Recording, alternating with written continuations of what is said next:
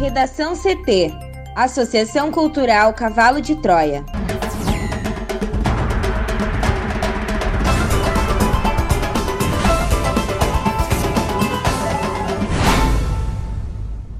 Agora, no Redação CT.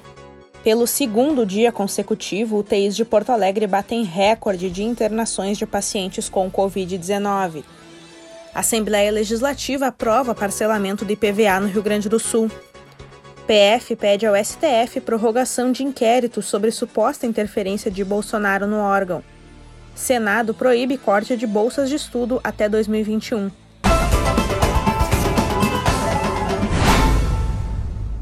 Eu sou a jornalista Amanda Hammermiller, este é o Redação CT da Associação Cultural Cavalo de Troia. Chove em Porto Alegre, a temperatura é de 14 graus. Boa tarde. A quinta-feira será de instabilidade no estado. Os volumes de chuva podem ser elevados e as rajadas de vento podem passar dos 70 km por hora, inclusive em Porto Alegre. A previsão do tempo completa daqui a pouco. Um carro colidiu contra uma árvore na Avenida Oscar Pereira, no bairro Azenha, em Porto Alegre, por volta das 4 horas da manhã desta quinta-feira. O acidente foi na curva com a Praça da Saudade. De acordo com o Corpo de Bombeiros, havia cinco pessoas no veículo, um palio branco. Eram dois homens e três mulheres. Eles sofreram ferimentos entre leves e graves e foram encaminhados ao Hospital de Pronto-Socorro da capital. Também houve acidente na Restinga. Dois carros e uma viatura da Brigada Militar bateram no cruzamento da estrada João Antônio da Silveira com o Capitão Pedroso. Não houve feridos. Em Santiago, no quilômetro 399 da BR-287, o trânsito está sendo desviado por dentro da cidade de Santiago em virtude de desmoronamento da cabeceira da ponte sobre a linha férrea. Não há previsão de quando serão concluídos os trabalhos de reparo. Pelo segundo dia consecutivo, UTIs de Porto Alegre batem recorde de internações de pacientes com Covid-19. A repórter Juliana Preto traz os detalhes. Pelo segundo dia consecutivo, as unidades de terapia intensivas de Porto Alegre registraram recorde de internação de pacientes com Covid-19. Até às 3 horas da tarde da quarta-feira, 347 leitos estavam ocupados. As maiores ocupações haviam sido registradas na véspera, com 344 pacientes internados, e em 13 de agosto, com 342. Nas últimas 24 horas, são três pacientes a mais. Na comparação com a quarta-feira passada, a ocupação de leitos aumentou 4,83%. É a segunda semana seguida em que há crescimento no número de pacientes internados em UTIs. Entre 19 e 26 de agosto, a variação foi de 0,60%. Já a média móvel, que é a variável recomendada por especialistas para analisar o andamento da pandemia de uma forma mais precisa, o aumento foi de 5,29% na semana de 27 de agosto e 2 de setembro, em comparação aos sete dias anteriores, de 20 a 26 de agosto. Os hospitais Moinhos de Vento, Restinga e Independência estão com 100% dos leitos ocupados. E os hospitais referência no tratamento de pacientes com a Covid-19 também registram altas taxas de ocupação. O Clínicas com 88,75%, o Conceição com 94,67% e a Santa Casa com 86,71%. A taxa geral de ocupação das UTIs, levando em conta outros motivos além do coronavírus, está em 90,97%. São 756 pacientes para 851 leitos. A Assembleia Legislativa aprova parcelamento do IPVA no Rio Grande do Sul. Em sessão da Assembleia Legislativa do Rio Grande do Sul, realizada nesta quarta-feira, foi aprovado um projeto de lei que prevê o pagamento do IPVA em até 10 parcelas. A proposta é de autoria do deputado Tenente Coronel Zuco, do partido PSL. Agora, cabe ao governador Eduardo Leite sancionar ou vetar o projeto. Caso aprovado, o contribuinte poderá escolher entre pagar em conta única ou parcelar o valor do imposto.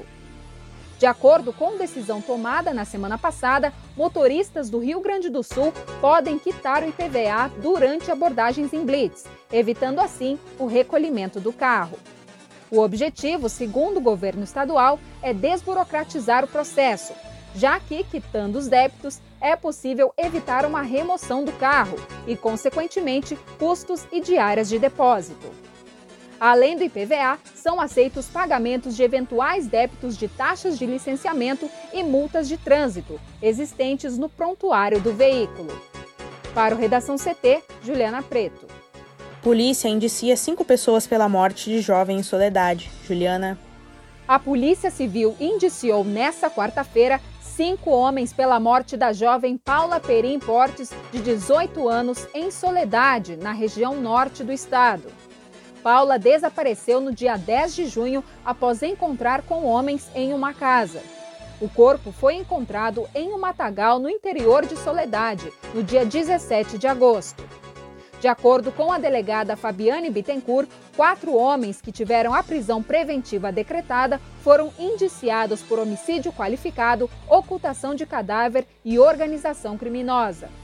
O quinto homem, que não teve pedido de prisão preventiva, vai responder por ocultação de cadáver e organização criminosa. Três dos suspeitos que tiveram a prisão preventiva decretada estão presos e um segue foragido. Apesar da entrega do inquérito, a polícia segue as buscas a Micael William Rossi, de 22 anos. O advogado de defesa de Micael, Manuel Castanheira, disse que foi contratado pela família do jovem e que ainda não teve contato com ele depois do crime. E ele também informou que, quando conseguir o contato, vai tratar com Micael da apresentação à polícia e participação no processo. A defesa faz uma investigação em paralelo, coletando provas com uma perícia particular. Para a Polícia Civil, a motivação do crime é de que Paula soubesse de algo que poderia comprometer a organização criminosa e por isso foi morta. Ainda são aguardados os resultados de perícias que estão sendo realizadas pelo IGP, como é o caso do carro em que Paula teria supostamente sido transportada para a ocultação do corpo. Imagens de câmeras de vigilância analisadas pela Polícia Civil constataram que o veículo apreendido em uma avenida do município foi utilizado para deslocar o corpo da jovem. Assim que os resultados forem entregues, devem ser enviados ao Poder Judiciário. A Polícia Federal solicitou nesta quarta-feira ao Supremo Tribunal Federal a prorrogação por mais 30 dias do inquérito que investiga possível interferência política do presidente Jair Bolsonaro na instituição. O inquérito foi aberto em abril, após as acusações feitas por Sérgio Moro ao pedir demissão do cargo de ministro da Justiça e Segurança Pública. Até o momento, uma série de depoimentos foi tomada e também tornado público um vídeo por determinação de Celso de Mello de uma reunião ministerial do dia 22 de abril, em que o ex-juiz da Lava Jato disse ter sido ameaçado por Bolsonaro de demissão diante da pressão por troca na PF. O presidente nega as acusações e alegou na época que se referia à sua segurança pessoal. O inquérito que apura a suposta interferência de Bolsonaro na PF já foi prorrogado duas vezes. Em 1 de julho, o ministro Celso de Mello autorizou a prorrogação da investigação. No dia 8 do mês anterior, o decano também ampliou o prazo das apurações. Uma das diligências que a PF pretende realizar é o depoimento de Bolsonaro. O Procurador-Geral da República, Augusto Aras, havia dado aval para que o presidente prestasse suas declarações sobre a investigação. O imbróglio judicial envolvendo a prisão do ex-assessor Fabrício Queiroz e de sua mulher, Márcia Aguiar, ganhou mais um capítulo. A Procuradoria-Geral da República enviou manifestação ao ministro Gilmar Mendes, do Supremo Tribunal Federal, pedindo que o casal seja mandado de volta à cadeia no caso das rachadinhas. A informação sobre o documento, assinado pelo subprocurador Roberto Tomé, em 20 de agosto, foi incluída nesta terça-feira no sistema eletrônico do STF. Como o caso está sob sigilo, a íntegra da manifestação não foi disponibilizada. A assessoria de imprensa da PGR informou que o subprocurador pede o restabelecimento da decisão monocrática do juiz Flávio Tabaiana, da 27ª Vara Criminal do Rio, que decretou a prisão de Queiroz e Márcia por suspeita de obstrução das investigações sobre o suposto esquema de desvio de salários no gabinete do então deputado Flávio Bolsonaro na Assembleia Legislativa do Rio.